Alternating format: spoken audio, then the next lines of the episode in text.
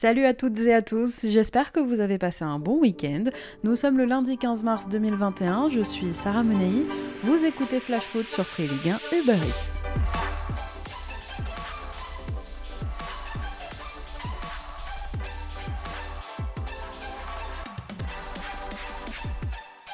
C'est une soirée cauchemardesque qu'ont passé les Parisiens hier au Parc des Princes. Côté terrain, une contre-performance presque inexplicable. Alors oui, cette rencontre face au FC Nantes avait tout du match piège. Mauricio Pochettino avait prévenu. Trois jours après un match compliqué contre le Barça en Ligue des Champions, il fallait rapidement se remettre la tête à la Ligue 1 face à des Canaries assoiffés de maintien. Eh bien, ils sont tombés dans le piège, en plein dedans, les Parisiens. Finalement, comme après la victoire au match aller contre le Barça, lorsque les Parisiens avaient été battus en championnat quelques jours plus tard par Monaco, le PSG a récidivé quatre jours après le match donc retour face au Blaugrana. Et le milieu nantais Abdoulaye Touré l'a dit après la rencontre, après la Ligue des Champions, il y a toujours un coup à faire pour les équipes qui affrontent le PSG. Un PSG qui a du mal à enchaîner les coups et qui a du mal à performer sur tous les terrains. Hier, Paris a perdu, le tout en ayant mené au score et face au 19e de Ligue 1 avant le coup d'envoi. Il n'y a qu'un seul joueur de Bondy qui s'est illustré hier soir et ce n'est pas celui auquel vous pensez. Peu avant la mi-temps, c'est pourtant Paris qui ouvrait le score grâce à Julian Draxler avant de se faire reprendre à l'heure de jeu par un but de Randall Colomwani, le bondinois, très bon hier soir, et enfin dépassé même une dizaine de minutes plus tard par un but de Moses Simon. Il y avait quand même eu un avertissement en début de rencontre quand un duel entre Colomwani et Presnel Kimpembe aurait pu même offrir un penalty au Nantais. Score final 2 buts à 1 pour Nantes qui s'offre la tête du champion en titre. Paris concède sa septième défaite de la saison. 7 revers en 29 matchs, c'est quasiment un quart de ces duels que le Paris Saint-Germain a perdu dans cette saison post-finale de Ligue des Champions.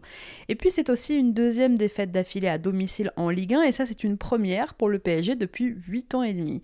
Conséquence aujourd'hui au classement, c'est une très mauvaise opération pour Paris qui affrontera Lyon dimanche prochain avec une marge de manœuvre réduite puisque les Lyonnais aujourd'hui sont revenus à hauteur du PSG. Et Lille, toujours en tête, eh bien, a désormais un matelas de 3 points d'avance sur le PSG. En bas de tableau, Nantes repasse devant Nîmes, 18e aujourd'hui, avec désormais un point d'avance donc sur les Crocos et surtout un seul de retard sur le 17e Lorient. Et soirée cauchemardesque pour Paris, je le disais, par score terrain, maintenant, deux joueurs parisiens ont été victimes de cambriolage hier soir pendant le match. Alertés par Mauricio Pochettino et par Leonardo, Angel Di Maria a même prématurément dû quitter ses partenaires en plein match pour se rendre auprès de sa famille. Au même moment, ce sont les parents de Marquinhos qui vivaient eux aussi cette désagréable mésaventure.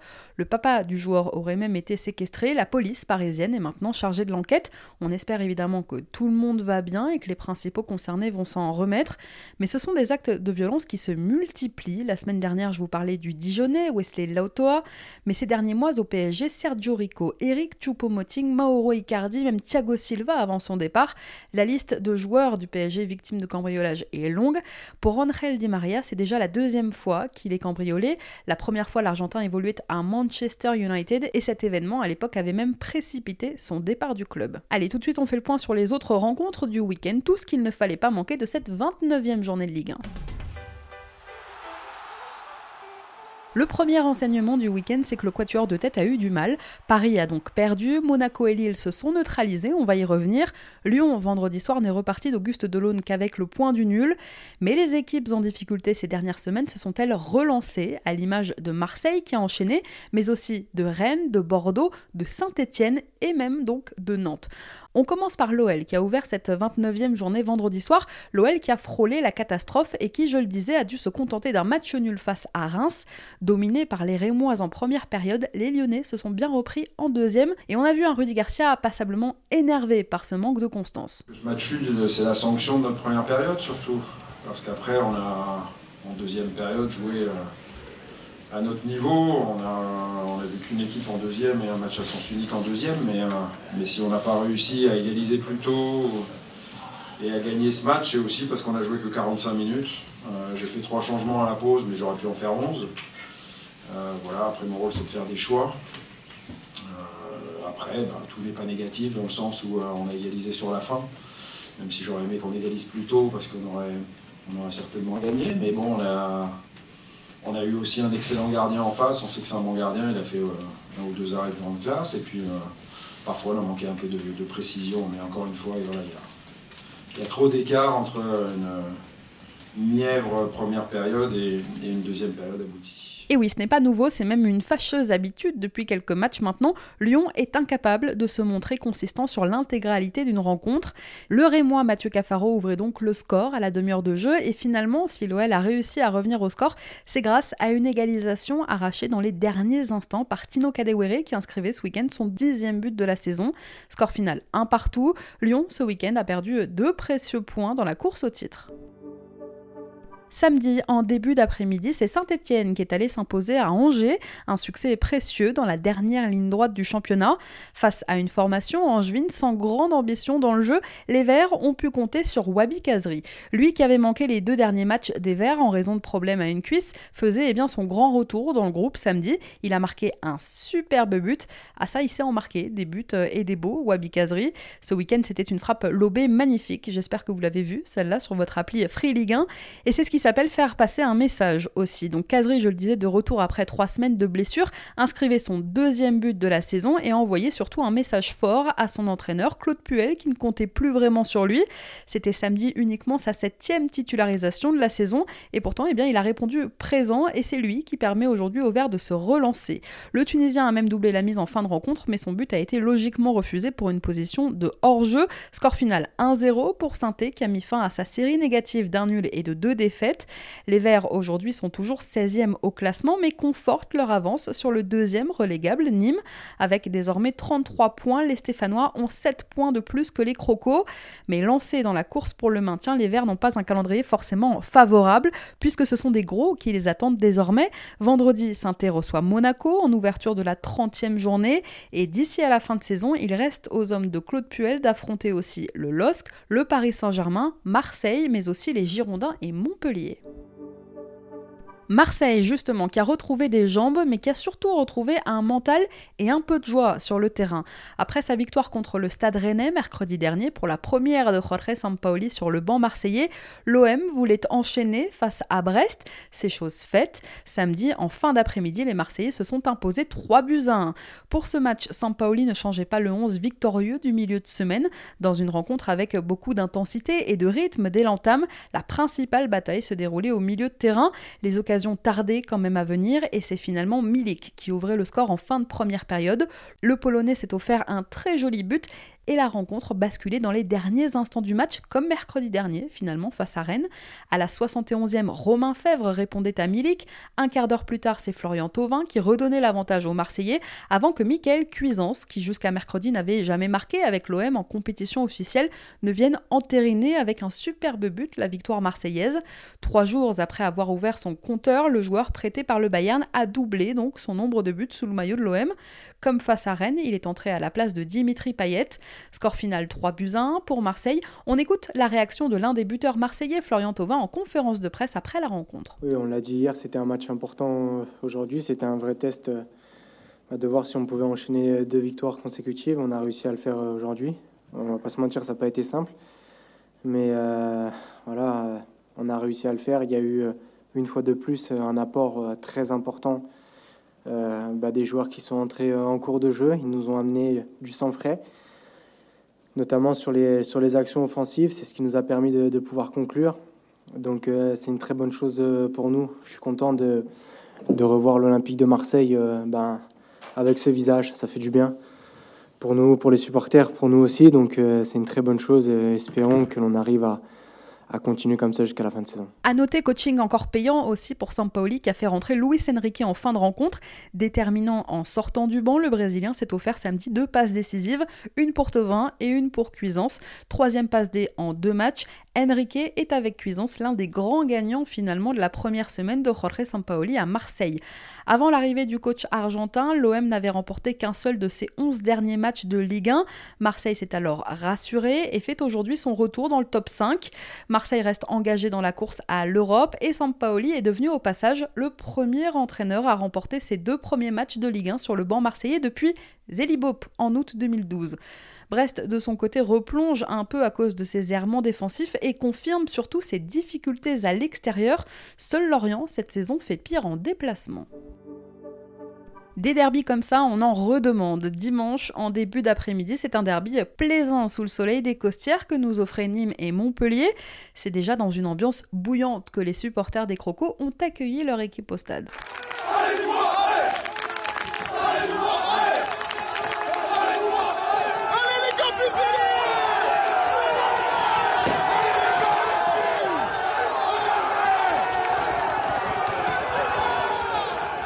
Alors, il n'y a pas eu de vainqueur, mais les deux équipes nous ont offert, je le disais, un derby vivant, engagé, qui aurait pu basculer dans un camp autant que dans l'autre.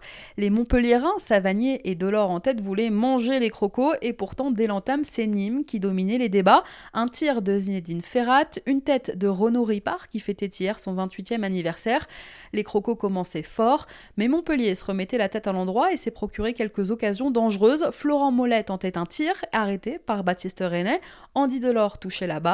Et pourtant, alors que Montpellier dominait les débats, en fin de première période, la rencontre aurait pu tourner à l'avantage des Crocos avec une frappe de Sofiane à la couche sur le poteau et un tir de Ferrat sauvé devant sa ligne par un Vittorino Hilton héroïque. En début de seconde période, l'assistance vidéo refusait deux buts coup sur coup, deux buts en, deux minutes à la bord des Delors pour des positions de hors-jeu. Quelques minutes plus tard, Moussa Koné, bien servi par Ferrat, ouvrait le score pour les Crocos, mais le MHSC a su répondre. Delors n'a rien lâché et a égalisé de la tête sur corner, un corner tiré par Florent Mollet à 10 minutes du terme. Delors qui faisait son retour ce week-end dans le 11 de Michel Derzakarian après avoir été absent 4 matchs. Alors Montpellier poussait en fin de rencontre. Pour Nîmes, Lucado aurait même pu marquer le but de l'année. C'était sans compter sur une parade du gardien montpellierin Jonas Somlin. Et le score finalement en restait là, un partout. Nîmes et Montpellier se quittent bons amis. Victime d'un choc à la tête avec la board, Florian Miguel a dû sortir juste avant la mi-temps. Il a donné de ses nouvelles hier soir sur les réseaux sociaux. Rassurez-vous, tout va bien. Pour Nîmes, c'était un joli visage affiché donc face à l'ennemi juré et un point important surtout pris dans la lutte pour le maintien. Les prestations nîmoises de ces dernières semaines feront peut-être regretter Rani Assaf de ne pas avoir changé d'entraîneur plus tôt dans la saison. Montpellier de son côté enchaîne avec un septième match sans défaite en championnat. Et puis on a une pensée aujourd'hui pour un supporter montpelliérain blessé hier par un fumigène et transporté à l'hôpital alors que les supporters de la paillade accompagnaient le départ de leur équipe pour Nîmes. On lui souhaite évidemment un bon rétablissement. Dans la foulée, hier après-midi, comme d'habitude, il y avait quatre matchs à 15h. On commence par Dijon qui recevait Bordeaux, Bordeaux privé d'Athème Ben Arfa et de Laurent Koscielny ce week-end, et qui restait sur cette défaite consécutive, toute compétition confondue. Bordeaux s'est remis la tête à l'endroit face à la lanterne rouge dijonnaise. Les Girondins se relancent mais perdent encore deux joueurs sur blessure, Samuel Calou et Mexer. Sauf que le malheur de Calou, hier blessé en tout début de rencontre, a fait le bonheur de Nicolas Depréville qui s'est retrouvé improbable leader offensif de son équipe. Remplaçant, il est donc entré à la place de son coéquipier nigérian et il a largement contribué au succès des Girondins à Dijon. Il a notamment inscrit Nicolas Depréville son premier but de la saison. Mais avant ça, il servait Mehdi Zerkan qui à son tour servait Wang. Le Sud-Coréen a trompé Anthony Rassiopi une première fois à la demi-heure de jeu. Wang a remis ça juste avant la pause en reprenant un centre justement de Depréville. Cinq minutes après le retour des vestiaires, Depréville marquait sur une magnifique ouverture de Yacine Adli dans le dos de la défense dijonnaise. Mais après une heure de jeu, les Bordelais baissaient le rythme et se faisaient surprendre. Moussa Konaté, trouvé par Bersante Chelina, a sauvé l'honneur dijonnais en toute fin de rencontre. Score final 3 buts à 1 pour Bordeaux qui tentera de capitaliser sur ce succès au moment d'affronter Montpellier le week-end prochain. Côté dijonnais, la série noire se poursuit. On se dirige toujours un peu plus vers la Ligue 2. David Linares l'a dit après la rencontre, c'est très inquiétant. C'est la neuvième défaite consécutive du DFCO en championnat, la dixième, toute compétition confondue. Toutes les équipes en visite cette saison à Gaston Gérard sont reparties avec au moins un point.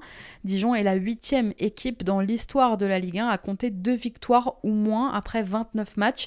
Les autres équipes à l'époque avaient toutes été reléguées en fin de saison. Alors on ne veut pas enterrer les Dijonais bien sûr, mais ils semblent quand même condamnés. Dimanche prochain, 15h, les hommes de David Linares ont rendez-vous avec Reims. À la même heure, sur la pelouse du Moustoir, c'est Lorient qui affrontait Nice. Mené par les Aiglons après un exploit individuel de Miziane Maolida à l'heure de jeu, les Merlus ont égalisé à la suite d'une superbe percée d'Armand Lorienté, auteur d'un grand pont sur Robson Bambou avant de servir Johan Wissa. L'ailier Lorienté a inscrit son premier but depuis fin janvier. Les joueurs de Christophe Pellissier poursuivent ainsi leur remontée au classement avec ce troisième match sans défaite en Ligue 1. Ils restent 17e à l'issue de cette 29e journée avec un petit point d'avance sur Nantes et 2 sur Nîmes. Les Aiglons iront eux à Marseille le week-end prochain et ils restent 12e aujourd'hui au classement. Au même moment, à Bollard, au terme d'un match spectaculaire et agréable, Lens et Metz se sont séparés sur un match nul. Les deux surprises de la saison en Ligue 1 ont montré qu'elles comptaient bien s'accrocher dans une course à l'Europe où finalement personne ne les attendait. Peu avant le quart d'heure de jeu, c'est Jonathan Klaus qui ouvrait le score. Un quart d'heure plus tard, Wagner Diaz lui répondait sur penalty. Peu avant la pause, c'est le capitaine lensois Yannick Cahuzac qui redonnait l'avantage au sien en inscrivant son premier but de la saison. Puis finalement, à l'heure de jeu, le défenseur des Grenats, Thomas Delaine, inscrivait le deuxième but messin. A noter que les deux gardiens, Jean-Louis Leca et Marc-Aurel Caillard, qui remplaçaient Alexandre Oukidja dans les buts messins, se sont particulièrement illustrés hier. Cahuzac a frôlé le doublé en fin de rencontre, mais finalement le score en restait là, de partout entre les deux équipes. Aujourd'hui, Lens, qui a mené deux fois, peut peut-être avoir davantage de regrets que Metz. Lens qui a un peu plus de mal, on le sait, cette saison à Bollard. Sur ses six derniers matchs à domicile, les soit donc l'année que 6 points. À l'issue de cette 29e journée, les 100 et or restent 6e, à égalité de points avec le 5e, Marseille, et garde 3 points d'avance sur le 7e, Metz. Bruno Genesio n'aura pas eu à patienter longtemps pour fêter sa première victoire sur le banc rennais. Après la défaite contre l'OM mercredi dernier, les Rennais ont mis fin à leur triste série de 5 défaites consécutives en Ligue 1 en venant à bout de Strasbourg hier après-midi. Les Rouges et Noirs peuvent remercier leur gardien Alfred Gomis. Alors qu'il n'y avait encore que 0-0, Gomis a sorti une parade décisive sur une tête de Magid Waris qui venait juste de remplacer Habib Diallo, sorti sur blessure. Trois minutes après l'intervention de Gomis, Benjamin Bourigeau a marqué sur un centre parfait de Martin Terrier. Bourigeau aurait même pu inscrire un doublé, mais les Rennais ont manqué un peu d'efficacité par la suite face à des Strasbourgeois qui, eux, n'ont pas su se montrer assez dangereux. Manque d'envie, manque d'initiative, manque de dynamisme, dira même le gardien du Racing, Eiji Kawashima, en conférence de presse. Score final 1-0 pour Rennes qui reprend un peu confiance et qui surtout se donne un peu d'air au classement en s'installant aujourd'hui à la 8 place avant un déplacement compliqué prévu à Metz la semaine prochaine. De son côté, c'est la fin de la belle série pour le Racing, premier revers sur les cinq derniers matchs. Le maintien n'est toujours pas assuré pour les Strasbourgeois qui reculent d'une place au classement ce week-end pour se retrouver 15e. Les hommes de Thierry Loret accueillent Lens dimanche prochain. C'était le choc annoncé de cette 29e journée et pourtant on s'est bien ennuyé devant ce Monaco-Lille. Au terme d'un match très fermé, Monaco et Lille se sont logiquement quittés sur un match nul 0-0. Wissam Ben Yedder n'a pas réussi à faire sauter le verrou lillois. En première période, l'attaquant monégasque pensait ouvrir le score mais il s'est cassé les dents sur le VAR. Son but était annulé pour un léger hors-jeu. Après ça, les deux équipes bien en place se rendaient coup sur coup. La SM poussé, mais les dogs solides repoussaient les assauts monégasques. Solide comme jamais, la défense nordiste, la meilleure du championnat, à égalité avec le PSG, tenait bon jusqu'au bout grâce à Mike Maignan notamment, qui remportait son duel face à Jovetic dans le temps additionnel. Parade déterminante du pied qui pourrait avoir son importance quand il sera l'heure de faire les comptes. Alors à défaut de gagner, Lille a su ne pas perdre. Parvenu à résister à Monaco, les Dogs décrochent un point précieux et ont la chance que Paris soit tombé hier soir face à Nantes. De son côté, avec ce match nul, la SM 4 reste à distance du podium et rate l'occasion de se rapprocher du trio de tête. Une dernière info, je vous en parlais la semaine dernière, à la tête de la FFF depuis 2011 maintenant, Noël Legrette poursuit avec un troisième mandat puisqu'il a été samedi confortablement réélu avec près de 73% des voix. Allez, on passe à notre déclat du jour, elle est signée Antoine Comboiré. C'est mon cœur qui parle. Et vous avez un chef d'espoir qui dit notre retenue.